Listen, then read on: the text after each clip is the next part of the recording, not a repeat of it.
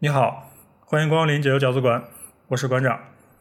这是一档关注个体户生存和发展的节目，我们的口号是“全世界个体户联合起来”。啊，本期节目是一期串台节目，由本台和最后一期联合呈现。啊，所以今天跟我一起录节目的就是最后一期的三位主播。来，三位跟大家打个招呼吧。大家好，我是最后一期的马赛克。大家好，我是最后一期的李安。大家好，我是最后一期的 CC。啊，欢迎三位前来做客。然后这应该是，呃，对于我们双方来说都是第一次做这种串台节目。嗯。然后在正式开始节目之前，我先交代一下，呃，这个背景，就是在上一期我跟马赛克老师聊，呃，《水浒传》里的个体户的时候，聊到最后，我们都觉得《水浒传》里面的这个餐饮这个话题值得专门开一期来聊一聊。然后后面我们俩就在私下里就开始准备这个事情。呃，在准备的过程中，然后我们俩发现这个内容还挺多的，有可能聊不完。就筹备着筹备着，慢慢的它就变成了一个内容量很大，然后值得被呃分为上下集播出的这样的一个一个内容。然后我们就把它策划成了一个串台的这样的一个活动。呃，今天这一期算是这个节目的上集，然后在我这边播出。呃，这一期结束之后，我们的下集是在呃马老师他们的节目最后一期那边啊播出。呃，有兴趣的朋友就是可以去两边呃连续的收听一下。欢迎欢迎欢迎欢迎欢迎欢迎，提前欢迎欢迎欢迎，提前欢迎。对，然后那个在聊一些特别具体的内容之前，然后我还是再交代一下，就是为什么想要嗯讨论这个话题。然后一个是首先还是上上一期节目，我们就聊到最后，对这个事情突然产生了兴趣。然后另外一个是，对啊，我也想问，就是为什么会想要聊这个话题呢？因为我们之前确实也是有一点点想要聊这个话题的意思呢，是因为最后一期嘛，就感觉跟吃喝啊是有一些关系的。那你们是为什么？是因为上一次的节目就是我们上一回聊聊到王婆聊嗨了，所以就实在是忍不住想要多聊一聊这本书。对，其实其实上一期在聊的过程中，本身我们并没有形成一个特别成体系的这样的一个大纲，我们更多的还是就回想起了就是各自在读这个书的时候，就是看到的一些细节，然后这些细节里面很多都跟这个吃喝啊或者什么呃酒局啊，或者说一些。呃，宋朝的那些老百姓吃的东西，然后就是是跟这这些内容有关的。然后我们就觉得，首先这个这个素材的量是够的。然后那能不能从这个餐饮的这个角度切入，然后就来聊一聊？就是因为上一期我们是按行政单位来划分，从村里、县里、城里去聊这个《水浒传》里的个体户。然后本来我最早的打算是那个这一期仍这对这一期仍然是就是紧扣本台的一个主题。仍然是从这个从事餐饮行业的这个个体户来入手，然后找几个比较有代表性的人物来聊一聊。然后我的第一第一个思路是以这个是否犯法为标准，然后把书里登场的这些餐饮的从业者 按照这个善恶来划分，就比如说分成这个遵纪守法的、违法乱纪的，以及游走于中间地带的。但是我我自己盘了一圈之后发现吧，这书里边这些干餐饮且符合个体户标准的人。他基本上就没有不犯法的人，然后我就发现这条路好像有点走不通。对，这里补充一句啊，仅有一个遵纪守法的是风雪山神庙里面那个李小二，李小二那个店是个遵纪守法的，其他的就没有好人了啊。那遵纪守法是说他们要交税吗？不都不用交税，我们要求挺其实挺低的，只要你别杀人放火，我们就把你当成一个好人。对对对，哦，你偷税漏税都不算问题。那就是被欺负的那个嘛，是不是？但事实上，这个书里面的人就是都还挺挺坏的。对。然后我就想到了一个词，就是就是全员恶人。嗯。就好像这个书里面讲的这些所谓的一百零八条好汉，其中一大部分或者说绝大部分都是坏人。是的。然后，然后从这个角度，我就想想到了一句话，就是就这句话流传的比较广嘛，叫“少不读水浒，老不看三国”。嗯，然后就是在我读原著之前，就是很多年就一直听说过这句话。然后就是，那我们今天其实可以从这个这句就解读这句话来，就打开今天的话题。嗯，然后我当我最早对这句话理解就是，呃，少不读水浒，水浒主要是因为人他年少冲动嘛，然后你看这种题材的作品，然后里面都是一些打家劫舍，然后一怒之下就把人给杀了。然后这个在这个年轻人还处于一个塑造价值观的这样的一个阶段，他看这样的东西是比较容易误入歧途的。他可能是觉得我要模仿书中这个好汉，我我就是那种一什么热血，呃兄弟义气，然后热血上头，最后搞不好就就是就误了终生了。然后就跟就跟前些年也是有些人呼吁说不建议这个中学生啊或者小学生看《古惑仔》。嗯，就是因为那里面会把这个黑社会描写的特别的仗义啊，特别的热血，特别美好，然后或者说让让你产生一些不该有的这种联想，然后有些人就觉得我不想上学了，我要出去，我要出去混社会。对，这事儿搁到今年就是狂飙嘛，狂飙当时也有一些不太好的指导意义。对对对，就总的来说吧，其实它就《水浒传》里面这这里面写的内容，就如果说你是一个。呃，价值观还没有稳固形成的这样的一个年轻人，你你看了之后，如果你产生了一些不好的念头，这确实对社会不是一个特别好的事情。是，然后所以这所以这句话就是，呃，很多人也比较认同吧。嗯，有点印证那一句歌词：该出手时就出手。就假如说 看这种没有没有水浒传的话，你不要完全信好汉歌，好汉歌其实还是往好处了写。对。美化了是吧？它还是有一定美。对，其实《水浒传》原文比较可怕的一点，就是你仔细去看那个武松那几回，他其实对于这个刑事案件描写的是非常具体的，就他像纪录片一样，给你每一步都写得很清楚，而有一定现实的指导意义的。那个其实还挺，还挺吓人，有点像早先九十年代初有有一段时间电视上经常放的那种某某大案侦破纪实，就是这种感觉的东西。是红蜘蛛吗？哎，对对对，高群书那个就是那个啊，对，就这种剧，可能作为观众的角度，你看的时候，你会觉得他拍的很很真实、很写实。然后，嗯，就是从一个作品的角度，你会觉得这是一个很很优质的这样的一个作品，你愿意在电视上看见。嗯，但是但是同时，它就是因为它有很多这种写实的、真实的这种描写。然后，如果说你你有一些其他的心思，你从里面是可以得到一些指导的。嗯。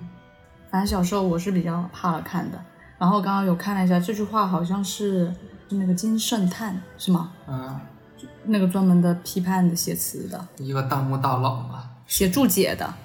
对对对对对对，好像是他说的。对，然后刚刚你们也有人也提到说，影视作品就是跟这个《水浒传》有关的电影啊、电视剧，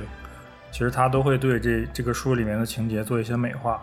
嗯，然后把他们包装成一些所谓的英雄好汉。嗯然后呢，考虑到这个电视剧和电影的这个受众肯定要比它这个原著的受众要大得多，然后就会给大众产生一些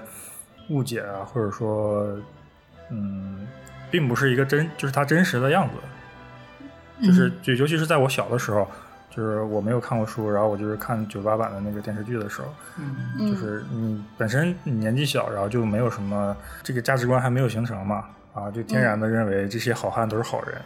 然后，然后是，然后确实那个官府确实也比较那个比较比较恶劣吧，对，然后就是你比较希望看到就是他们把这些官差啊，或者是一些贪官给杀了。是，对，我记得小时候看高俅那一段的时候，我就没看完他那段就没看了，因为后面大人都说他后面的命挺好的。对，然后就就会有一些比较呃比较比较幼稚啊，或者说比较。朴朴实的这种比较浅显的，对比较浅显的这种善恶观，然后然后就会觉得，嗯，坏人就应该有坏报。对这些好汉，他们干的事儿就是替真的是替天行道，然后为民除害。嗯，然后但是实际上，呃，我在去年读原著的时候，其实也多少抱有一些当年的这种这种心态，但是看到了一些内容之后，我发现其实并不是这么回事儿，然后产生了一些冲击。就比如说，我们小的时候觉得，呃，好人的朋友一定是好人，坏人的朋友应该都是坏人，这样就是两个两个阵营拉的比较开，这样打起来才比较合理，就就不要出现一些让你不理解的这样的一个情况。但是，但事实上，其实你你读原著读了读到后边，其实你能发现这个山上这么多人，派系肯定是有的，就很多人他根本就不是一路人。就比如说林林冲这样的人，他其实是一个比较正派的人，是他。相对来说也没有干过什么坏事。然后像、嗯像像这个王英这种人，就是简十恶不赦，纯粹的一个坏人。然后他们两个又属于一个同一个阵营，嗯就是如果说啊你按照一个常人的思维，就是他们俩放在一块儿，肯定是互相看不上对方的。但他们又要一起去上阵去打打另外一伙人，然后那个这个时候就会产生一些新的这种这种想法吧，就会开始重新对重新的去理解这个这个书里面讲的内容。其实对那个所谓梁山结拜的中间的这个关系之融洽，所谓不分贵贱，皆以兄弟相称，大家住在一处，每天吃肉喝酒的这个理想生活，工作之后你就破灭了。我们之前很多工作的部门加起来还没有梁山一个山头上驻守的人多，你看看这个关系怎么处，更不要说别的地方，一百零八个人不大不小的，你搁现在是吧？一个公司里面，他他怎么可能一个心眼儿？那他们是不是就是因为有共同的那种敌人或者是仇人，所以他们才会因为他们都喜欢宋哥哥吧？呃 哎，这也是一个很大的点。对，确实是，确实是。如果没有宋江的话，这些人可能就一盘散沙了，互相互相可能就打起来了。宋江的魅力太大，嗯，是的宋江是笼络他们最大公约数的一个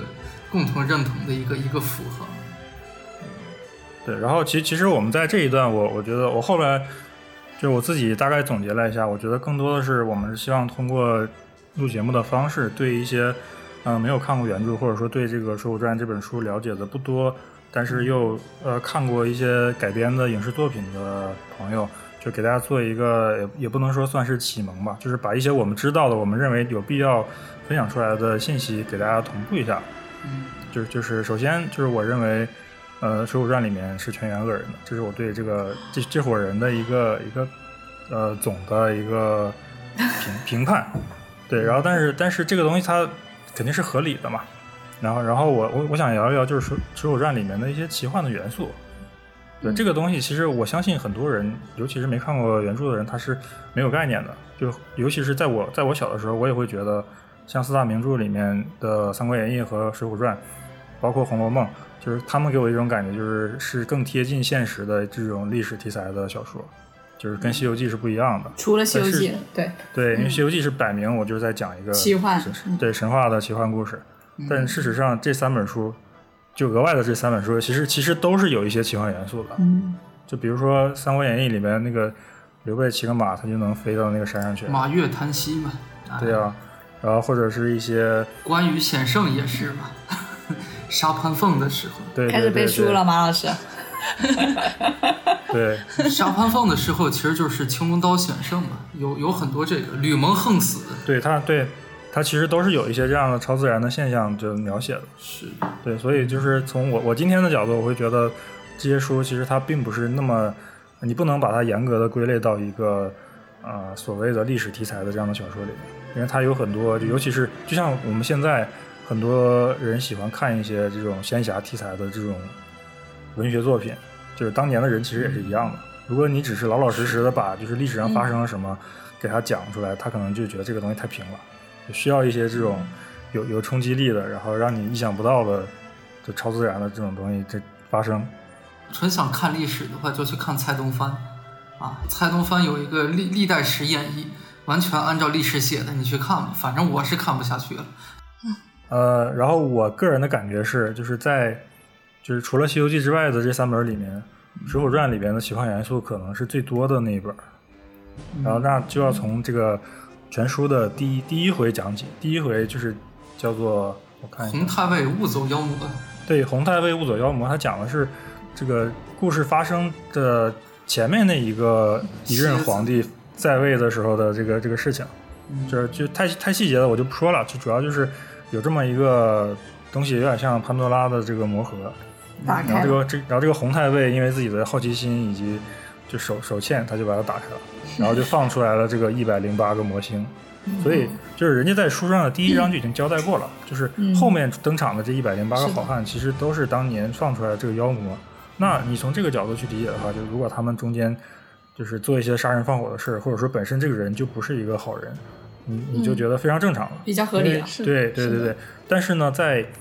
反正据据我看过的一些改编的影视作品里面，其实就没有人交代这个。他还是会把它拍成一个所谓的农民起义，就是这些人受压迫，然后这个社会非常的黑暗，然后他们决定跟这个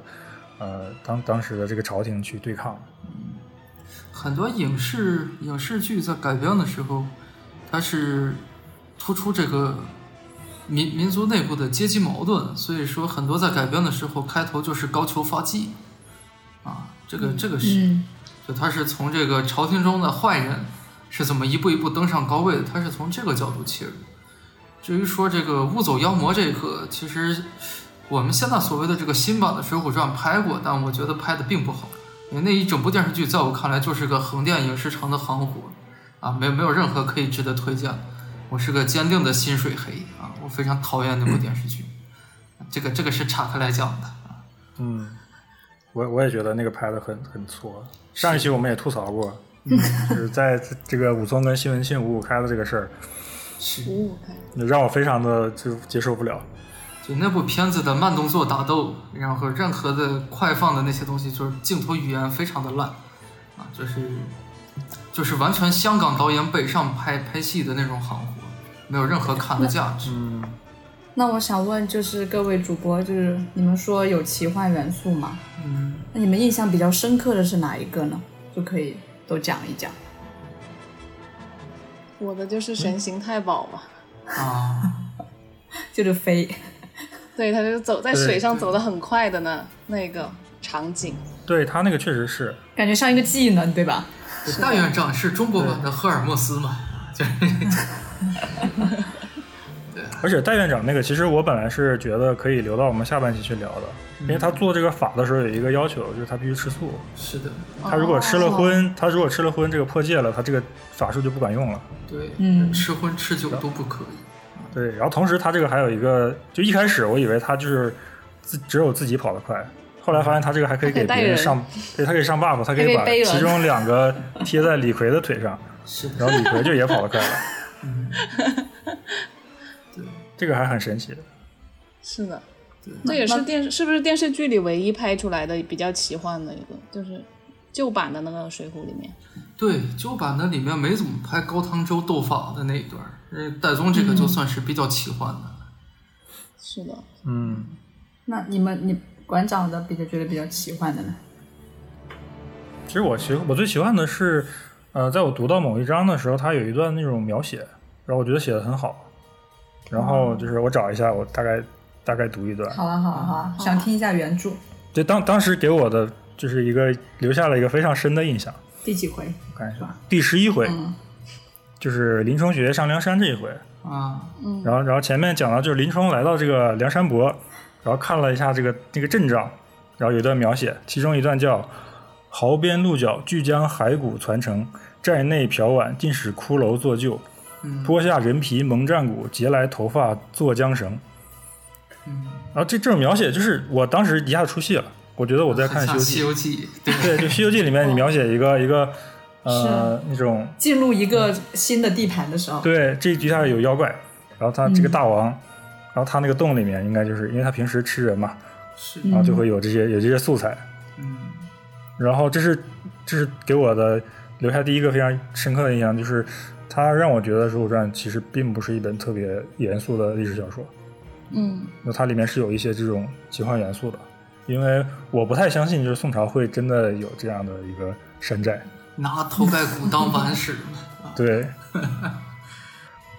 我我印象比较深刻的也是林冲，就是他，但他是在那个风雪山神庙的时候，就他做梦那一场，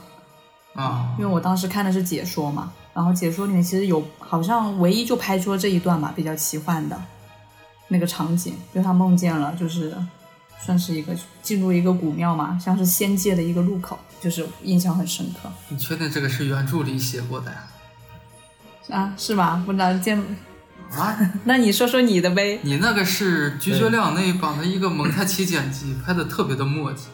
原著里面不是这样。我原著没看过，原著里面，嗯，风雪山神庙里面就是他喝酒吃牛肉那段，确实写的还不错，但没有、嗯，没有做梦的这个腻腻糊糊的东西。哦，但我觉得当时那个拍的出来的那个场景感，我就觉得哇，真的很奇，就是很像那种神话小说，有点像《封神榜》也有一点。嗯，行吧。那马老师呢？嗯，我是觉得《水浒传》里面有一个比较有趣的是这个九天玄女的设定。九天玄女在中国古代神话设定里面，她其实就是个女武神的样子。当时其实小的时候看到九天玄女几次显灵，先是在这个宋家庄夜逃的时候救过宋江一次，然后把那个叫什么赵能他们哥俩啊，反正就他们去搜查的时候，那个其实还没有太太在意，包括后面征辽的时候，不是还有这个三卷天书嘛？然后就嗯反正当时有这个破辽的计策，对对对对对，然后这两样啊，这两样其实到后来再去看《射雕英雄传》的时候，你就感觉这个宋家庄晚上那个特别像铁枪庙里面的那个事情，然后再加上后来九天玄女这个设定，不是还出现在就是鲁有角跟着郭靖，然后去跟着那个成吉思汗打花剌子模哪儿的，就是在这个设定下，突然两本书一下就联动啊，对九天玄女的这个设定是印象很深的。嗯，然后我还我还有一个印象比较深的，就是在这个书的后半段，他们去请公孙胜回来的那个时候，然后公孙胜不是去找他的老师嘛，然后他的老师是一个就是对，哦然后罗宗南罗真人这个法术法术非常高强，然后他戏戏弄李逵嘛，就李逵把他给砍了，但其实他没有死，对，是就这一段李逵砸是典型啾啾的这种那一段吗李逵真的好搞笑。李逵砍罗真人那个，在《三国演义》里面有个类似的，管骆管骆在前面走，许褚在后面砍他，也是一样的，一一样的写法，就好像古代专门有这种类似于大变活人的东西，就是看上去砍死了，其实啥事儿没有，这个就比较搞。嗯，顺带说一下，《三国演义》里面虽然有一些显灵的事儿啊，但是管骆那一段，管骆是个纯魔术师，他不是不是会魔法的啊，广洛是个纯魔术，就三国时期的刘谦啊。魔术师那那应该还算比较科学的，对吧？广洛的设定有点像《射雕英雄传》里面那个裘千丈啊，你可以回去翻一翻，很很像。啊，他他是懂一些物理原理的是吧？是的，是的，哦，就是耍一点小把戏那种，是不是？对，用手把那个酒杯攥破呀什么，其实那段很有趣啊。对对对对对，然后，然后几位主播其实都分享了一下各自觉得这个书里面最印象最深的这种奇幻的情节。然后，那其实我相信听到这里，就大家应该也能对《水浒传》这本书有了一个全新的认识。然后，如果你带着抱着这样的一个心态去看看待这个书，或者说里面的一些情节的话，我们后面要讲的内容，其实你就不会觉得特别的奇怪了。所以，那接下来我们就进入今天的正题，就是我们会聊一个比较重口味的话题，就是总结成两个字，就是吃人。然后这个吃人呢，其实它就是字面意义上的吃人，就真的把把人吃掉。然后那我们为什么前面讲讲了这么多，就是所谓的呃这种啊奇幻元。奇幻元素啊，或者说全员恶人的这些设定，其实就首先在那样的一个社会环境，就是到处都是坏人的这样的一个世界里面，我后后来我们对这种呃历史时期是有一些比较形象的描述的，叫做吃人的旧社会。是的，对，嗯然后这个这个这这个词，其实在我小的时候经常看到，一般来来说会用来形容，比如说，呃，清朝末年或者说民国的时候，那个这战争的时候，那个那个年代，对，饥荒战乱、粮食紧缺的那对，种就是新中国成立之前。然后这个词，嗯当时我理解，其实它并不是说在形容一个字面意义上的吃人，它只是说想人性的泯灭嘛。是的，对一种形式告诉你这个那个社会的黑暗。嗯对，在我们今天聊的这个宋朝的时候，这个这个社会背景，它就是真正的真正的吃人。但我觉得，如在小说里面，其实关于吃人这个，它还有一种就是可能作者他本人想要吸引观众、猎奇心理的一种那种方式。噱头是吗？对，就嗯，我觉得不是嗯，来马老师来讲讲。啊。那意思是以前是真的吃人吗？对，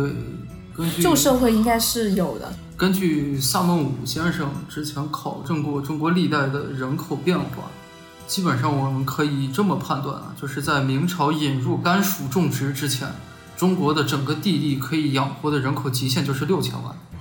这个是嗯几乎所有任何封建王朝只要统一之后做的人口统计，这条线是一定的，不会突破这个数。但每次一旦到分裂乱世的时候，其实就会出现大规模的人口减员。人口减员里面很大一部分程度就是这个人与人之间的相识，这个是非常可怕的啊！就是那他们这个动机是什么呢？饿呀，就是饿呀，没得吃。就是饥饿。对啊，我们当时看那个叫什么呀？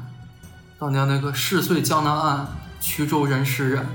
啊，这个事儿在唐朝盛世的时候，甚至都会出现。就相对来说比较太平的年月，都已经会因为饥荒出现类似的情况。然后再加上根据这个某些某些考证派，他们认为，假设我们认定《水浒传》就是施耐庵施老写的的话，那施老年轻的时候确实是有跟这个陈友谅啊，还有张士诚啊这些人打过交道的。那在元末农民大起义的背景下，其实吃人这件事情也是存在于这个农民起义军里面比较常见的情况。啊，因为有明确记载的，当年唐末起义的那个黄巢，它军粮供应的很大一部分原料是来自于人肉的，啊，这个是真的。天哪！我还以为他是要表现那种，就是《水浒传》里面草莽英雄复仇的那种感受呢，就对他性格的一种。之前会以为是这个。哦，没有，我觉得这个可能就是他写作比较真实的一点。嗯啊。就是关于吃人这个事情，就是我去年看的另一本书《倚天屠龙记》里面也有记载，就因为《倚天屠龙记》讲的也是元末明初的这样的事情嘛，其实刚好跟施耐庵老先生生活的时期是是有重叠的。然后里面其实也讲过，就是当时的很多这种强盗或者土匪，他们会把一些可以，就是他们饿饿极了会会去抓人来吃，然后把这个人称为两脚羊。然后在这个书里面的前半部里面，其实就是张无忌，其实也差点被他们抓来吃掉了。是原著里面的，对，而且两脚羊特指的是女性啊，这对，哦，对，两脚羊是特指女性，老一点的叫饶把火嘛，这老一点的肉比较老。啊啥都知道。就吃人这件事情，不是只在只在中国出现的，其实世界各地都是这样。我们的祖祖辈辈就是在这种环境下生活过来。感觉外国会比较的偏向于那种什么啊，我不知道，可能更加神话一些的话，是不是就是要给自己的小孩啊什么治病啊那些，就会有一些这种吃的呢。哎，治病的话，二十四孝里头有一个，就割自己的肉给娘吃啊。二十四孝变态故事集里有这个。行吧，反正都是感觉我们在 给他的、给他的这种做一个情景啊背景的铺垫，不然说出来有点吓人。嗯，对对对，嗯，确实是要讲一下。对。然后我们前面其实做了这么多铺垫，然后就是想让大家就是进入正题的时候不要有太大的这种负担，就尽尽可能帮大家理解就是这个这个话题的一个合理性。然后那接下来我们就开始围绕着吃人的这个话题讲一些具体的案例。然后我们大概会分可能四个呃呃四件事吧，或者说四个章节来来呃讨论一下，就是详细的讨论一下吃人这个事儿。然后第一回就是在我回我重新回顾了一下这个全书，就是最早出现这个跟吃人有关的这种描述，应该是在第十七回，就是嗯，呃，据鲁智深鲁智深自述，他差点死在孟州道。啊，然后这个时候就带出了我们在吃人的这个话题下最重要的两个角色，就是在这个十字坡开店的张青和孙二娘。这他们一出场我就被惊到了，啊 那么大的刀，新版《水浒传》的那个孙二娘形象非常不好。其实我是觉得那个作为选角的话，就是九八年那一版的央水的孙二娘形象是非常非常贴切。嗯，对，我觉得那个版也挺好的。我今天还在开录之前，我还特意打开 B 站看了看，就相关的素材。那他们开的这家店的主要目的就是为了夺取人肉吗？就他们其实作恶的作恶的这个动机是非常单纯的，并没有说那么多大奸大恶的想法，真的就是就是省省一下成本啊。那他们会就只只杀就是恶人，然后对于好人的话，他们就会手下留情吗？并没有，一视同仁。对，你看《水浒传》，你千万不要带入现代人的善恶思维，这样你会看得很难受。哦对，他有一个他他有一套他自己的标准。哦，他看的是这个胖瘦，哦，胖瘦，长得胖的话，就是你像我这样，就比较适合去做那你就比较黄牛。适合了。对我就是黄牛肉，是。吧？王者和 C C 就是水牛肉啊，可能会放过 C C，我应该会被会会被看 看中的感觉。你也是黄牛肉。的。对，对，它里面就是有一个有非常明确的描写，就是这个人生的比较胖大，可以做黄牛肉哦，然后那个人那个人比较瘦小，只能当水牛肉。然后如果你这身你的身材再差一点，就是水牛肉也当不了，只能剁馅儿包包子了。对，然后在第二十七回里面就详细描写了这个张青孙二娘这个黑店的很多细节。对，然后马老师，我看马老师在这个提纲里面写了人员配置、对加工车间的格局，品控，这还会有品控。我看那个电视剧里演的就是那个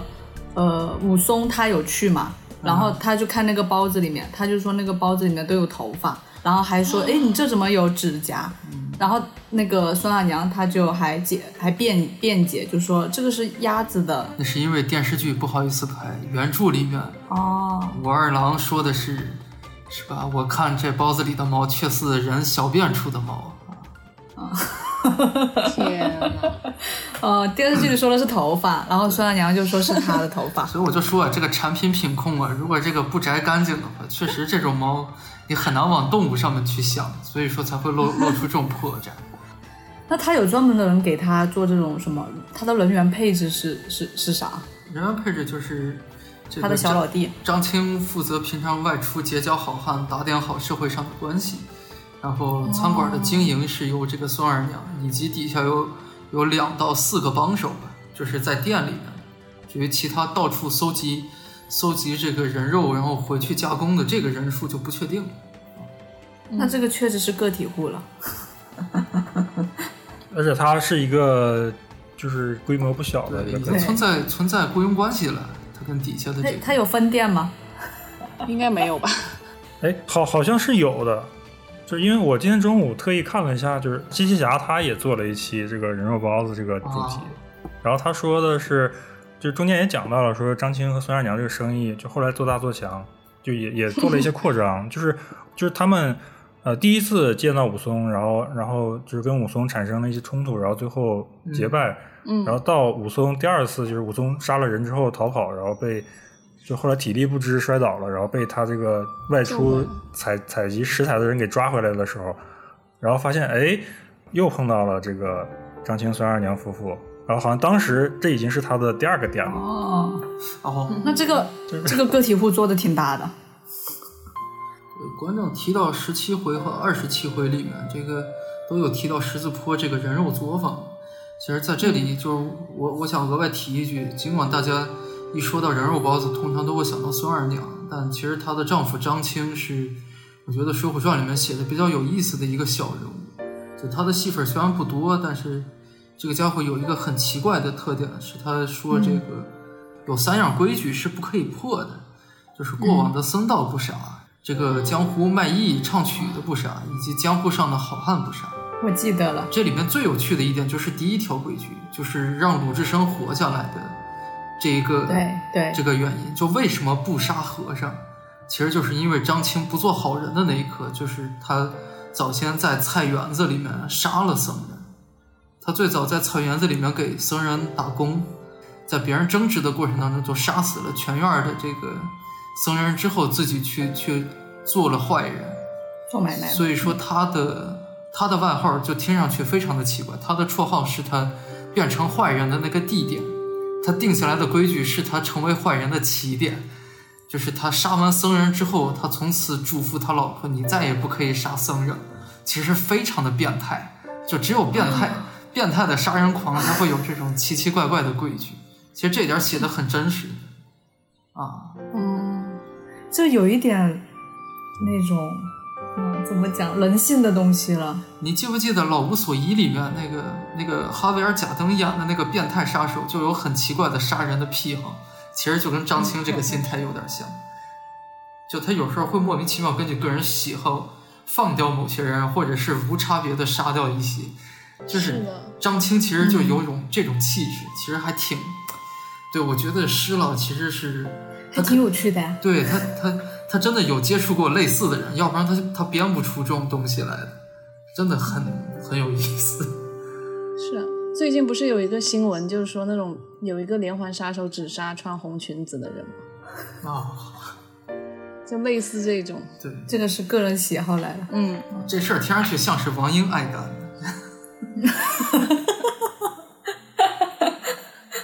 首先也得色，就是张青这个人，其实真的非常非常有意思。就是他是，他很神奇，他的一生很神奇。他最早是他种菜了之后，他有一段时间是比较落魄的，最后已经沦落到只能去打劫了。但他这个人又没有什么武力。然后他有一次看到一个老头，就觉得哎这单好像稳了，我把他抢了之后，稳了。对，这个东西归我了。结果他没打几招，没打过人家。然后正常来说，那你你去劫人家，然后嗯、呃被人家给给给反制了，那那个人不会放过你，就赶紧把你杀了，我继续上路。然后结果呢，这个这个老孙头他手下留情了，然后还觉得张青这个人是是个人才，然后不仅放他一条生路，还把女儿嫁给他了。然后并且这然后然后这个时候才知道，原来这个老孙头也是有有名号的，在在当地也是绿林中响当当的人士。对，号称这个山夜叉，经常在山里面劫道，然后就还想把自己的一身本领传给张青。对，其实当时看这一段儿就是特别出戏，他很像最早刘邦老家做二流子那会儿，然后大摇大摆进去吃席，然后就被这个吕太公把自己的女儿嫁给他，其实是有点这个这个感觉。看中了他的才气，那种那方面打引号的才气。但其实张青不是个特别有能力的我觉得张青其实这个人比较比较可贵的一点是他，他除了这个相对来说有他比较变态和比较暴力的一面，他对武松是真的好。所以说，一个变态杀人狂，是的，对一个变态对这个武松这种人，其实他的那种那种情绪就显得更加的更加的真挚了。就是其实嗯嗯，张青是真的真的真的对武松很好，就武松对兄弟之情啊是有很大追寻的。孙二娘对武松也挺好。是的，是的，是的，其实这份温暖是张青张青给到的，后面给他的。对这个其实挺有意思。对这个要说武松这个哥哥，其实可能也就是宋江和张青了，就跟他关系最亲密的两个两个哥哥，嗯。因为他在山上其实是比较独来独往，就包括后来他像像鲁智深这种跟他在一个山头被收编过去的人，其实他们俩也并没有特别的亲密，就反倒是跟张青这种本领一般的人，然后其实感情很深厚。那个有一个细节，就是到当时中期的时候，二龙山非常壮大了嘛，然后当时是单独有一个单独有一个岔开来的话，就是说当时鲁智深力主让这个山下卖肉铺的曹老鬼曹正上山做了头领，张青和孙二娘上二龙山其实是武松去劝的啊，他们几个高层就下下山去找了几个中层管理者，就是有这么一句闲笔，当当时是。武松亲自去请的这个哥哥嫂嫂上山啊，嗯。嗯。而这里面有一段细节，就是讲张青对武松的这个好，就是他是，呃，这么说可能不是很贴切，但是我突然想到了“父母之爱子，必为之计深远”，就是武松当时杀了人，然后出就是已经是一个逃犯了，然后那张青为了让他以后的路走的平顺一些，说 要不你当个头陀吧。然后直接拿出了一套非常好的装备，啊，对对对对对，并且雪花戒刀，对，并且雪花戒刀，助力他之后的杀人，给了他武器啊，还有一副度牒呢，度牒也很重要啊，是的，给了他身份，对，就是你是有身份的，掩护他就是。安排的明明白白，以后就是他可以大摇大摆在路上走，也不会不会有人去怀疑他是不是逃犯。但我觉得武松很需要这种归属感。就是别人给他一个身份呐、啊，或者是一种什么样的。对，武松看上去独来独往，但是其实内心当中他是渴望那一种，就是兄友弟恭的这种稳定感。嗯，好啊，那我们接下来聊了，聊到醒酒汤，这个我还蛮感兴趣的。这个是王英的那个吗？对，我们我们聊第二个。对，你身为北方人，聊到下水就会稍微。对，李逵也喜欢喝这个，比起吃肉，还是吃下水更更过瘾啊！这个最早是出现在第三十二回，是的宋江被绑上山，然后当时这山上这三个头领就说要把这个人的心肝挖出来做醒酒汤啊，这是非常重口味的一个一道菜啊。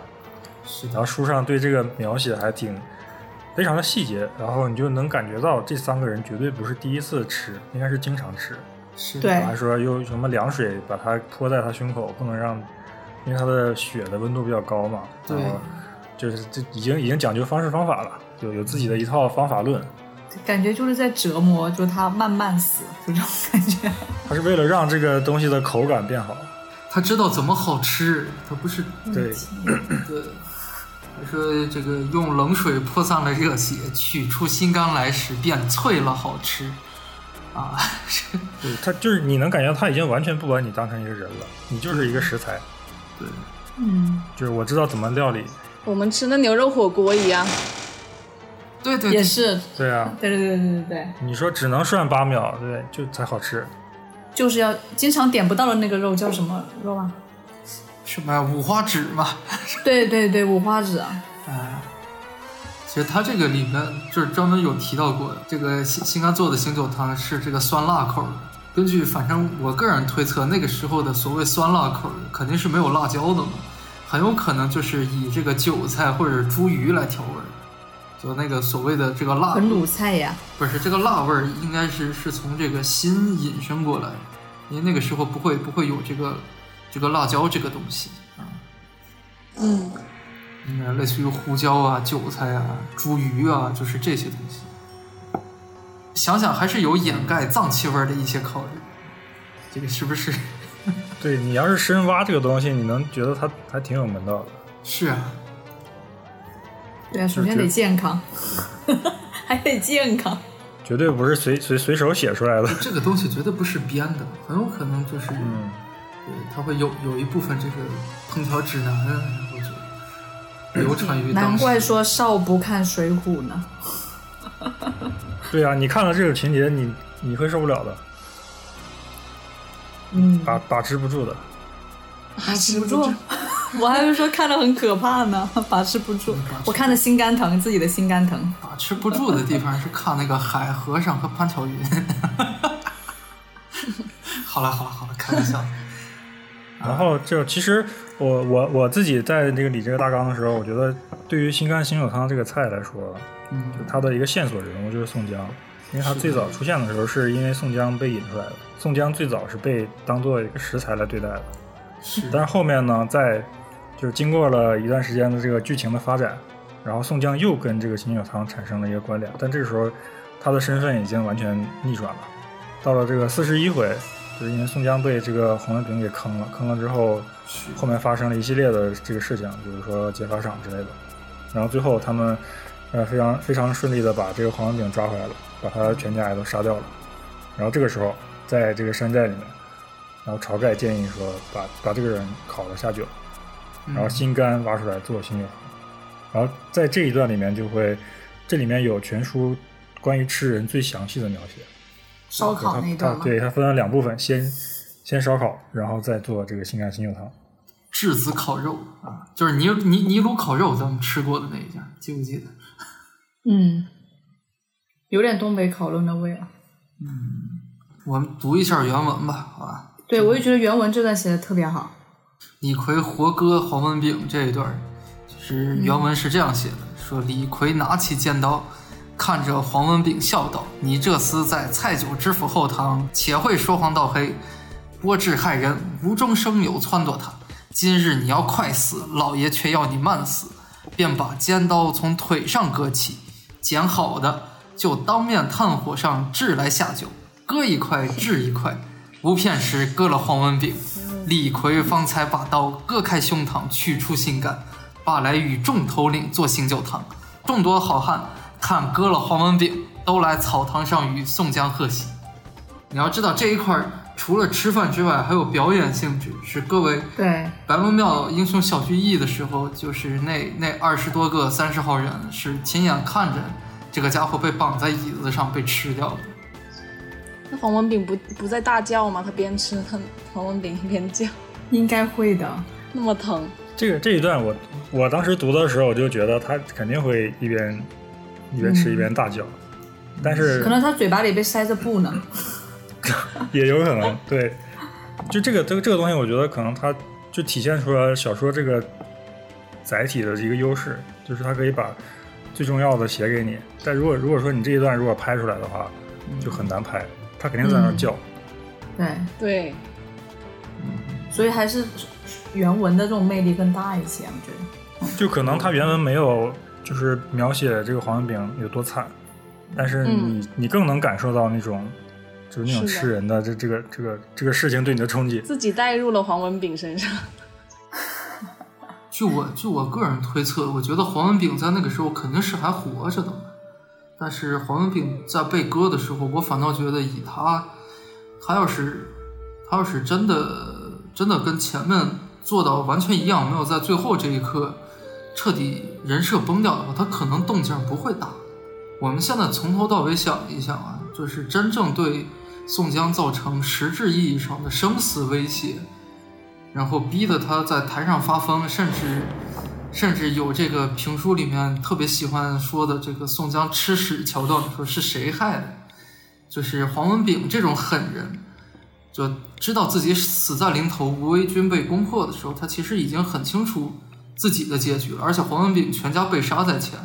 他到最后在被割的时候，如果真的是他，如果真的是惨叫的话。我觉得众位头领在旁边看，一定会有大笑的情节。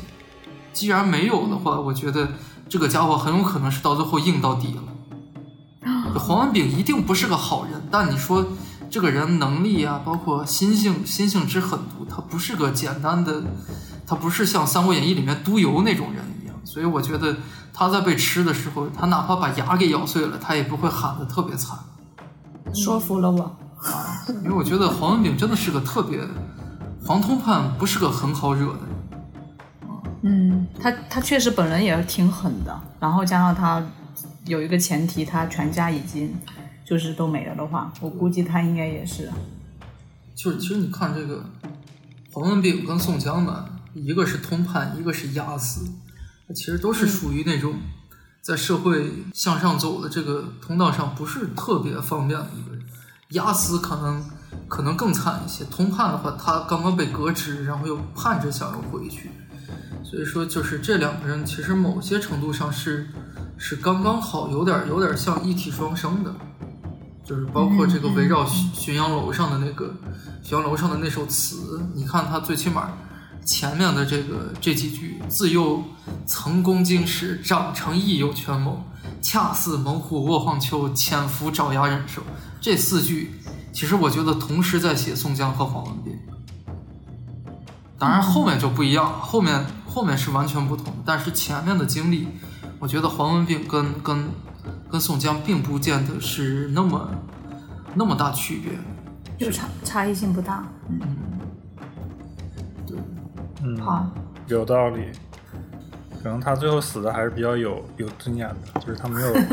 也没有求饶或者什么，就是硬到底了。对他不是一个完全以丑角的身份就是谢幕的一个人。对，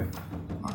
然后我们刚刚说到，就是在吃黄黄文炳的这个第一步是把他烤了，然后那然后执行的这个烤肉这个操作的人是李逵，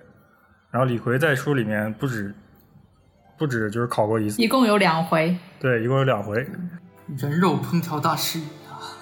到了第四十三回，然后又出现了李逵烤肉的这样的情节，就是他在看到别人都把自己的爹妈接到了山上，他突然良心发现，也觉得我现在出息了，要把我老娘接上山来享福，然后就下山去接他妈了。在回家的路上，然后遇到了他的这个山寨版的这个李逵，那，那。对，但是但是刚刚那句有点像骂人的，我感觉要重重说。不是我在组织语言的时候，觉得好像也不能这么说，因为正宗的李逵他就是山寨版，就反倒是那个假的李逵，他他跟山寨没有关系。所以所以我们今天这个形容词不能这么用啊。总总之就是李逵他遇到了一个假冒他这个名号来劫道的人，然后刚好又遇到了他本人，然后然后通过一番的这种呃冲突，然后最后李逵把他给砍了。砍了之后，李逵刚好他因为走的挺远的路，突然就饿了，饿了之后，然后然后对，然后这这一段书里面也写的还挺有意思的，就是还自己还呃一拍脑袋说，哎，就是说这个痴汉怎么啊对这个痴汉怎么这么蠢？旁边就有就有这么好的肉，然后还在还在担心就是吃饭问题，然后又然后又选好的割割下来给烤了。而且这一次是真的唯一一次，就烤肉配着碳水一起吃。在那之前，李鬼他老婆刚给他蒸了三升米饭啊，是有这个细节的。相当于一边烤烤肉饭啊，烤肉冻，嗯，这个时候你可能感觉到李逵这个人，他虽然是个粗人，但是他对这个吃东西还还有一些要求。他如果真的是一个普通的这种土匪，然后他只他更多也是为了自保，或者说他出于一时的这个愤怒，然后你敢害我，我把你砍了。砍完之后，其实那饭已经在那儿了。你如果只是想就是吃饱了上路，你嗯吃饭就可以了。古代人其实也没有现代人要求那么高。然后这个时候他突然说拿啥下饭，然后然后才引发了后面这个烤肉的这个这个情节。你能感觉到这个李逵这个人 还挺特别的。对，而且有专门写他把他把他又把肉洗干净，然后再去烤啊，这也是挺讲究的。嗯对这个，你从这个角度讲，他是个粗中有细的人。对吃还是有一定的要求。对，其实李逵这个人物，我在很早很早之前也跟李安有聊过。我在年轻的时候重读《水浒》，整部书里面最讨厌的人其实就是李逵。就那个时候，我刚刚对这个世界形成了尚不成熟的这个黑白二元的善恶观的时候，我觉得就是《水浒》里面恶的代表啊，就是李逵。就我一直以来都认为李逵是个像牲口一样的人，完完全全靠本能。他的欲望比较外露，对，他是像各种欲望。他是像牲口一样活着，就是动物性大于人性的一个人。嗯但是，对我当时当时是这样，但是后来再看《水浒》的时候，其实慢慢的能理解到，就是他虽然写这个李逵有非常多很可怕的事情，吃人啊，然后杀人消遣了，包括说他甚至会会杀掉小孩，这种在好莱坞 PG 十三，就是任何任何等级都不会出现的这种事情，都被他做过。对于施耐庵在写作的时候，可能在那个不太好的时代里面，这是个系统性的问题，大家就是活得这么惨。但是他用李逵这个个体来代表了当时的那个不太好的环境。其实你最起码，你可以说梁山一百零八个里面，有有有李逵、王英少数几个吃人的王八蛋，但其他人都还是还还还算这方面说得过去。如果真的我们以更加真实的那个东西去看当时的土匪，很有可能当时吃人的可不止这几个。嗯，就看到最后，《水浒传》可能不能拿黑白的眼光去看，它是一个五彩斑斓的灰，对，全是莫兰迪色，就是什么灰色都有。总结的好啊！总结的好啊，还在这里上价值了。可以，可以是，确确实，咱们这一期聊的东西真的有点冲击力太强了。但我觉得，就是如果它真的作为一个兴趣点，能让大家去读这本书也 OK，但是不要把它想的这么烂。他就是施耐庵施老这个人，就是非常的冷静，非常的残酷。对，嗯然后他就像拍纪录片一样，他就就是这么冷的告诉你这些事情就是发生的，我不需要给你大团圆的东西。是的，我之前也是一直都不读《水浒传》的，因为小时候确实被某些场景吓到了，就是那个武松杀掉，哎，那个叫什么？他嫂嫂，对，杀掉他嫂嫂，然后把头放在桌上。对对对对对，那是我小时候看那个场景，我当我当时觉得像恐怖片一样，嗯，我就后面就不敢再看《水浒》了。包括我后面看书，我都是先看就是难度最大的那本，虽然现在也基本上忘了，就看那个，呃，那个四大名著第一叫什么？啊，大哥，你说你看红楼啊？对对对对，之前就为了啃红楼，然后没也没啃下去，但是好像确实是工作了很长一段时间之后，嗯，然后会有自己想去读《水浒传》的这种感受吧，嗯，就会觉得它确实是一个比较偏社会性，跟现在社会更连接性更强的一本小说或者是一个嗯一本名著，对，其实说到这里，我多说一句啊，就是当年很多文人，李卓吾啊，就李治嘛，李卓吾啊、金圣叹呐、就包括很多人都很喜欢李逵，他们把李逵评到说是一一派天真烂漫，就非常的至情至性嘛。其实，我个人感觉啊，我不敢说怎么着，就如果说真的《水浒传》能热起来的话，我跟你说，将来很有可能大家会在网上更推崇像李逵这样的人。啊，就是你当一个社会足够板结，然后大家的出路不甚明确的时候，其实你会非常盼望着，盼望着就是有这么一个非常生猛的家伙，可以把你本来认为应该运行的这个社会秩序和规则给你践踏一遍。今年其实我发现很很多时候有一个词很火，就是发疯。就现在每个人都在发疯，每个人都在网上发疯。这个发疯很有可能就是，就是如果说真的疯疯成像李逵那样的，所谓一个疯子杀人，就是到了那个程度，其实很有可能他会代表某一种不太好的社会情绪。就是你在某一些地方，人被压压压抑到一定程度的时候，大家会推崇这样的人。是的，对，我觉得这也是一个就把个大家的压抑都释放出来了。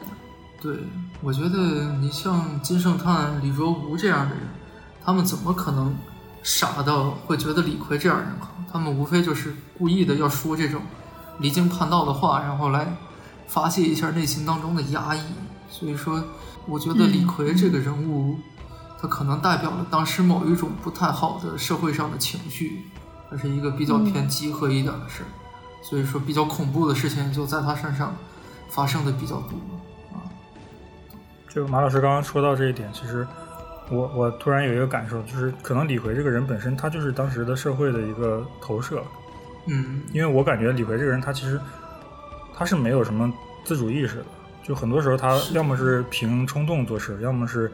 就是我跟着这个哥哥，这个哥哥要干的事就是我要干的事，然后他完全是通过这种应激反应，就比如说你你敢打我，我就把你砍了。是，然后他并不会像很多人，比如说像刚刚说的黄文炳这种坏人，他是呃有一番谋划，就是我要干嘛，嗯处心积虑我要往上爬，对我处心积虑，我要害害你，嗯，然后一步一步的，我的行为是受我这个大脑所控制的。但李逵，你能感觉他全整个故事里面，他就是一个嗯，就没有什么大脑的一个这样的一个状态。他特别特别像个动物。对，就是他其实你你很难跟他讲道理，就包括后面他跟戴宗去去这个出出差嘛，然后啊戴宗嘱咐他说你不你不要乱。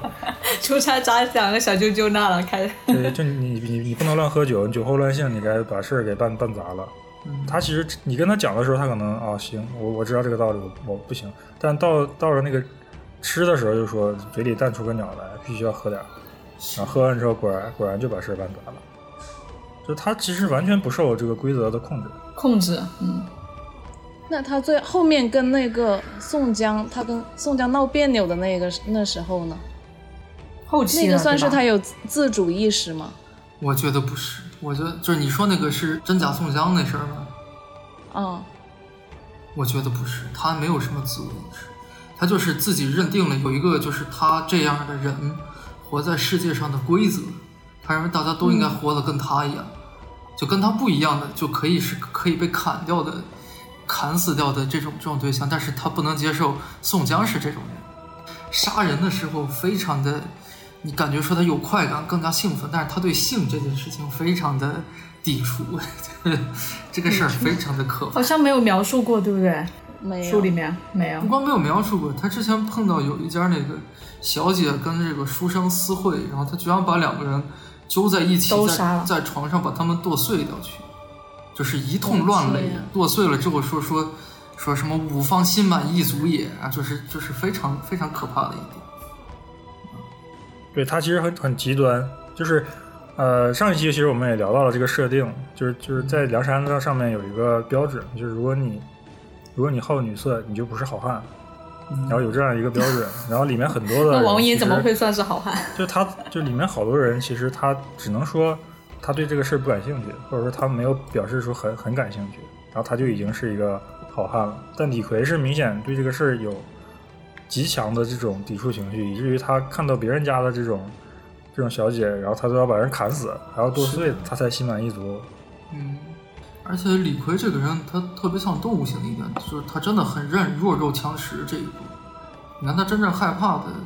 害怕的那几个，那罗真人那就是真的斗不过，人家法术强。他到后期最怕的人是谁呢？就是小乙哥，人燕小乙摔跤，哦直接一跤把他摔到地上去他，摔不过，嗯没有办法，所以他就服燕青。包括最早的那个嗯莫面目焦挺是吧？也是把他摔得跟狗一样。他后来也也拿交挺没有办法，就是他特别认这个理儿。如果他认为你是个好汉且打不过你的话，其实李逵也就很老实，就是就他有他奴性的一面，又有他特别野性难驯的一面。所以说这个人，你说他复杂吧，他也确实是有很多面，但你要说他。对他，总而言之还是他是一个很扁平的多面体，就我我个人感觉啊，哦哦，就你现在想想里面林冲也好，武松也好，就是他们在杀人的时候其实很很愤怒的，就是他们是基于愤怒杀人，但李逵是基于兴奋杀人，这个事儿很 很很奇怪，这两个情绪也是是吧？挺就是极端的。就写的戏份比较多的人里面有杀人心态的描写，你想想这个武松血溅鸳鸯，感觉别人都是比较被迫要去杀人的，然后他确实是带有一定主动性的。他是愤怒叠加到一定程度的时候，就是非要杀人不行。结果李逵这个人就是越杀越兴奋，抬头砍去，赤条条一个黑汉子。那你算是在《水浒传》里面最不喜欢他的，对吧？我以前确实是最不喜欢他，我到现在我也很难喜欢这个角色，就可能我本人的一些价值观，就是就就即便是我知道当时这个背景以及呃揣测了一下就是施耐庵的一些创作意图，我理解这个角色的合理性，但我仍然很难喜欢这个角色。他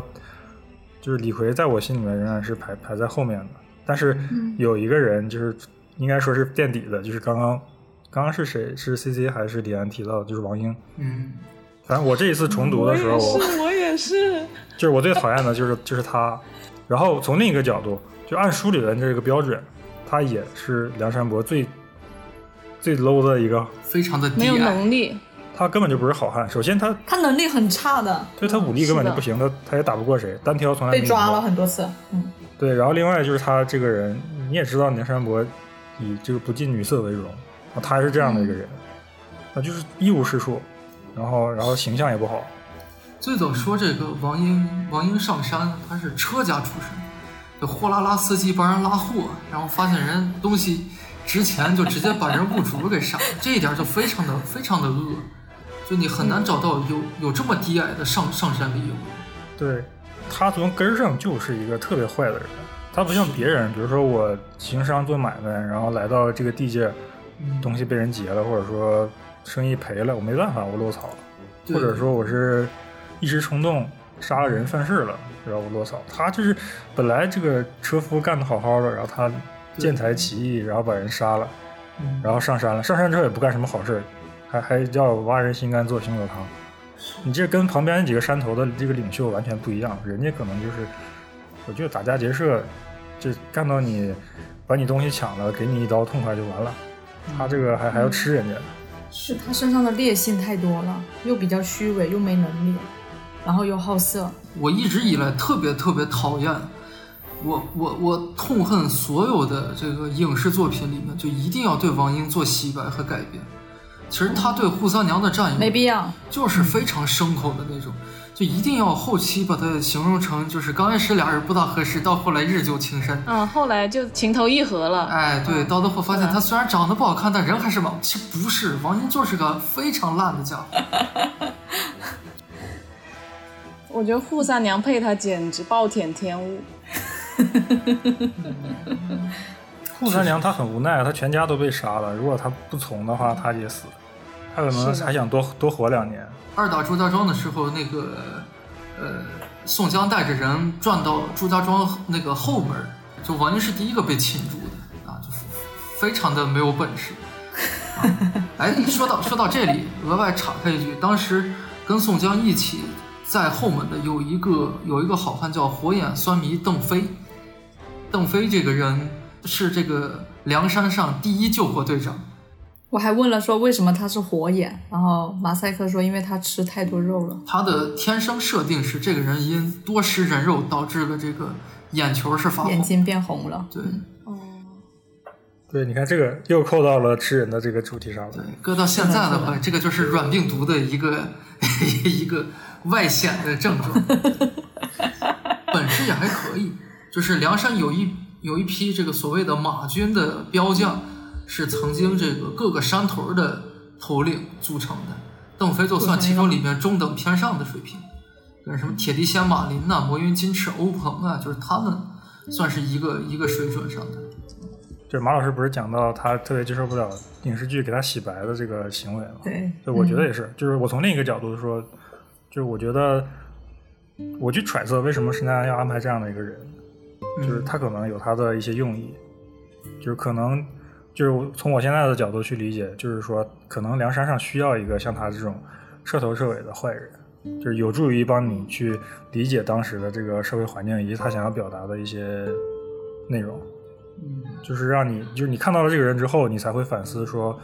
哎，好像这个山上并不完全都是英雄好汉，就他们也并不是说真正所谓的什么受尽压迫，然后最后走投无路，只能逼上梁山，就一山上一定是有坏人的。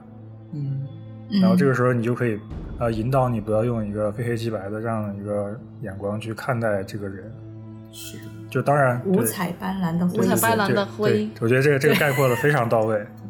就是我觉得，因为很多人，尤其是我们小时候看，你首先看到的是一些，比如高俅、蔡京这种大大贪官，然后包括社会上的一些黑、非常黑暗的这种这种社会，就像西门庆这种，他就可以就是欺负你嘛。嗯，然后你会天然的觉得，好像这群被逼逼得走投无路的人，他们是代表了正义的那一方。但是你读到后面，你发现，哎，好像不是，这里面混入了一些真正的彻头彻尾的坏人。然后包括他们在后面，比如打祝家庄或者打打打这些帮蜡什么的，其实就明显感觉到你你已经有点嗯、很难分分善恶了吧？就是你换一个视角，你到了那个阵营的时候，你就会可能你会觉得梁山伯这伙人才是敌人，嗯他们才是坏人。对，然后然后就是因为我个人是觉得，其实，在《水浒水浒传》的，尤其是后半部分，它的可读性没有那么高，因为大部分时间都是在讲就怎么打仗，然后谁怎么死了，就是一步一步的嗯。讲这个梁山伯这些人聚在一起，然后终于那个什么要干大事了上上天秀要干大事了，然后一步一步在凋零，然后最后走向覆灭，就是还还是读起来前面好看。对，比较伤感，然后包括写的一些场面也是，就是非常的就一笔带过了。这个人他可能前面非常轰轰烈烈的一生，然后最后就因为一箭就死了，或者或者是这掉河里边就淹死了，都没有怎么描写。嗯，那 C C 呢？C C 比较讨厌的呢？哎，你们讲讲谁？我我比较简单，我应该还是高俅吧。我刚刚其实两个想的，第一个就是王英，第二个就是高俅。嗯，高俅我是怎么都没办法。我身为一个球迷，很难对高太尉有什么特别不好。你这得不行，得守住底线。换做现在，他可能进哪个俱乐部里面了，是吧？对他可以进哪个俱乐部啊？曼联可以吗？那个时候最好的足球俱乐部叫齐云社呀，那是中国的巴萨呀，中国的巴萨好吗？哎呦，哎呦，那那宋代时候，全世界的足球真正的高地是在中国，为什么要去欧洲五大联赛踢？那会儿他们都还蠢的蠢的跟什么一样。就是说到高俅，其实我是我也有点意外，因为我在读书的过程中，这书里面有很多大贪官嘛，对，其实高俅戏份不多呀。跟这个童贯、蔡京相比，高俅好像还稍微好那么一点点。嗯，就他前面，比如说他他害这个林冲啊，嗯，就是是典型的坏嘛。然后但但你能感觉他就是作为一个坚决这样的一个形象出场，然后等到后面，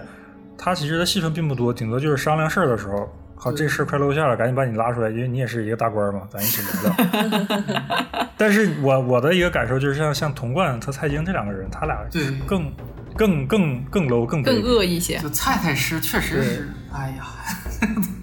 蔡太师其实更恶心的。就是你，我特怀疑，就是这皇上是有什么把柄攥在这这几个人手里吗？就是他们犯了这么多事儿，就搞砸了这么多事儿，然后还这个位置还这么稳定，然后下面人像像杨志这种，就是一个很小的错误，然后就一辈子就毁了。是，这可能也有一些戏剧化的成成分，是不是啊？觉得不是，它其实就是个规则。其实你后来想想，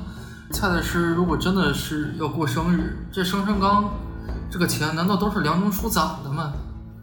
梁中书借这个机会敛到的钱，是不是应该比生辰纲要更多一些？对，因为他得从中拿点利益。就是这个事儿你不能想，他可能是一个体制性的东西，他就有这套作恶的东西，他让这个上层足足够的坚固，就以至于上层之板结，他非常的，就是就是真的，他特别体现那个很俗的话，就坏人比你更团结，真的是上下一心。然后就是他整个这个体系到了这个程度，底层彻底垮塌，大家活不下去了。然后后来整个北宋就覆灭掉了。其实，在古代小说体系里面，《水浒传》紧接着就是《说岳后传》的，因为这个有一个关键的人物，就是双边呼延灼。呼延灼晚年殉国的时候，是《说岳全传》差不多第四回、第五回那会儿就出现了。呼延灼力竭，然后在小小呃，反正是死在个桥上，就是为了抗击金兵。其实很快，这这一切就都结束了。就确实你得腐败到那个地步，然后才可以，对，最后最后覆灭了，也到时候了，就是应该是这样的。是的，嗯，但凡这些人干点好事，可能还能再苟延残喘几年。其实这跟我们看的大明王朝是不是也有点像？不知道，对吧？就他也是落败到一个一个进地地地步对，然后他就覆灭了。咱们在馆长节目里面挖了这么大一个坑，那 大明王朝我也很我也很喜欢，是对啊，我我是我是去年才看的。而且感觉这个剧深不可测。很好很好。我们今天又挖了新的坑。这事儿你去埋吧我。我也是前年才就是因为你说到这个有点像，对，确实有点像。嗯，说腐败到一定的境界嘛。那大明王朝其实也是，他也是就是海尔到后面没没办法了，对 兄弟，对，到了后真的没办法。这个话归根结底啊，就是到最后我们课本上对《红楼梦》的这个总结，就揭露了封建社会必然垮塌的结局啊！这就是时代局限性，这必必然垮塌。这必然垮塌。这个落后的、落后的社会、落后的世界啊，就砸碎它。不错，我真没想到，咱们聊了这么一集重口味的东西，可以说到这种 这种高度挺上，挺会上价值的，说明我们是真的有感悟啊对不对？太棒了，《水浒传》长长读长新。真的长读长新。对啊，被你们说完，我在想，算了，还是再去读，还是看完你有吧。还是看一看回那个原著吧。对对对，感觉，因为我刚才就在找原著的一些话，我觉得描述的确实，加上就是很有画面感。其实我现在就这这期聊完，我突然有点理解金圣叹他的一些想法了。就是他在那个金版的那个，他不是只有七十回嘛？是的，他后面这个就给他自己给按自己的喜好砍掉砍了。对，然后我当时在呃去年读书的时候，就我在几个版本里选嘛，最后我还是选择了一百回本的这个完全体。嗯然后我当时其实不太理解金圣叹，然后今天聊完之后，我会觉得，就是如果从一个作品的完整性，你想体会那个社会，或者说体会一些，呃，比如说施耐庵的一些观点什么的，你可能读一个一百回的比较好。但是如果你单纯的把它当成一个文学作品来欣赏的话，确实后面的可读性，就像我刚刚说的，没有那么高。就比如说刚刚李安说，可能他想把原著找回来读一读，那可能我建议你就是你读前面的就可以了，因为前面的写的，哦就我觉得写的更好，然后可能读起来也更更轻松，更更有意思一点。好，读到卢俊义大梦一场，就到此为止啊。对，就是为什么说这个书很好看，刚刚也有人说，因为它有比较强的社会性嘛。然后我最我跟那个拿它跟另外三本对比了一下，确实就是为什么我自己也觉得这个书就作为一个文学作品，它很好读，读起来很很轻松，没有压力，然后同时你在这中间又能得到很多的启示和乐趣。主要还是我觉得它比较贴近社会，就他在讲的很多，尤其是前期都是一些非常的市井，非常让你即便是过了一千多年、几百年，其实跟现在的社会还是对，就比如说你看一些，说王婆开这个咖啡馆啊，然后然后然后谁做什么生意之类的，就是你你是非常容易理解的。然后里面展露出的一些人性，或者说一些人物的这种面对事情的一些选择，其实就今天读起来也是非常非常有价值或者有意义的。然后但相比之下，另外几本就总感觉离离我们普通人的生活还是比较遥远。比较端着，能这么说吗？就比如你《三国演义》讲的是争夺天下嘛，就是然后里面也不会讲什么家长里短这些事情，更多的是就是把这个战争给拆拆一拆写一写。然《后三国演义》是几乎没有什么特别多人物的一本书。对对，我现在是，我现在问你，你说这个赵《三国演义》写法离点越近有什么区别？是吧？对对对，就是他其实，呃，给你留下印象深的，就是三国里面的人，其实更多的还是他登场的事情比较多，或者说这个事情本身比较有有有意义。但是对于这个人物本身，其实没怎么刻画嘛。嗯，对这一点就跟《水浒传》很不一样。对，人物非常的就很迷人，虽然都是有恶人的。对这，种。然后至至于《红楼梦》的话，它明显在写一个富贵家族的事情，就有点像，就是这两个东西如果拍成电视剧的话，按现在的标准，就一个是在讲那种就是富豪的那个题材的剧，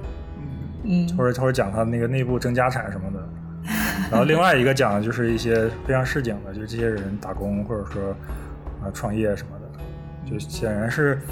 就是后面的这个题材更容易被容易被更多人接受吧。嗯，更吸引人吧。嗯，其实《西游记》也不错，但我个人纯粹就觉得《西游记》太线性了。《西游记》《西游记》不是现在很多人说就是会跟佛教会比较难，它确实是它它可能更世俗，但我就说单就小说阅读的话，《西游记》的，哎呀，我我怎么敢说这种话？而且 你怎么自己？随便就是我随便没事，这段可以剪掉。啊，我个人感受，《西游记》可能它更偏线性多一些。《水浒传》有趣的是，你看三打祝家庄，中间就会突然给你插一个谢珍谢宝，就是它有很多东西写的很立体，就这个让我觉得很有趣。它有很多这种插进去的小故事，其实很有评书里面倒笔书、插笔书的那个、那个、那个话本的那个那个感觉。我觉得这一点是其他小说不大有的。对啊，所以你看入选那个中学语文课本的，好像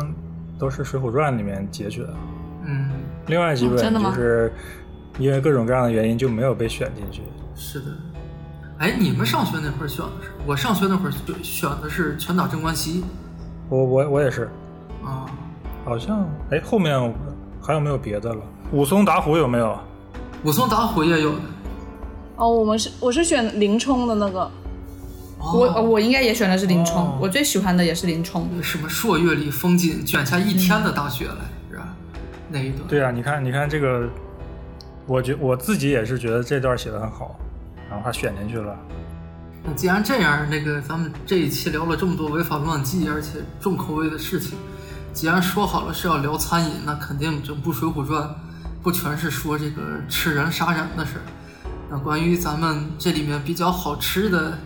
或者说比较过瘾的这些吃喝的描写呢，咱们就留到咱们最后一期里面去讲一讲。对我我们今天其实呃名义上说叫上下集，但其实你可以理解为今天就是一个引子，就是它可能更多的是选一个嗯比较重口味的这样的一个话题，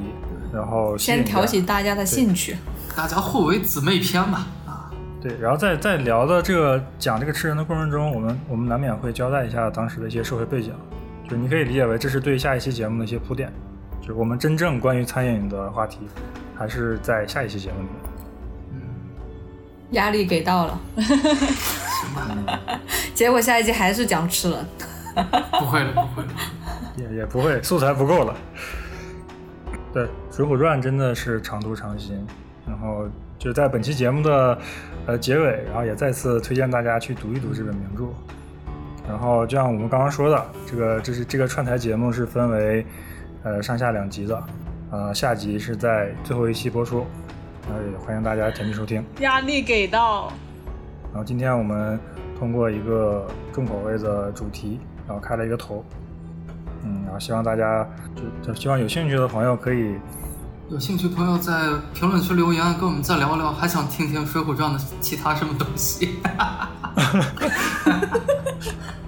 可以啊，可以啊，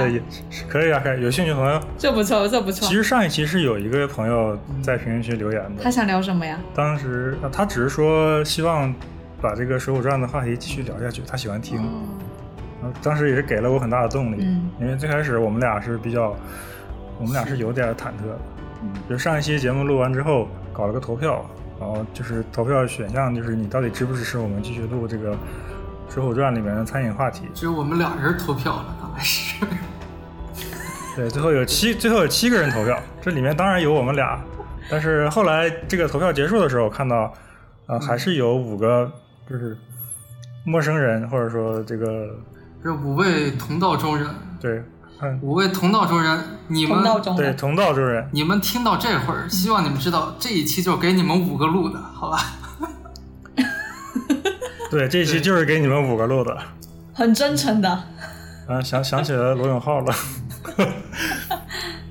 就是如如果以后有成千上万、成千上万的人来听我们的节目，你们也要记住，就今天这一期就是给你们五个人录的。我的天哪，好会呀、好好，那我们今天的录制就到这里，让我们谢谢馆馆长，辛苦辛苦。感谢然后也感感谢最后一期的三位三位朋友，然后我们很快就会再见。那今天就录到这里，好的，我们在最后一期见，拜拜拜拜拜拜拜拜拜拜拜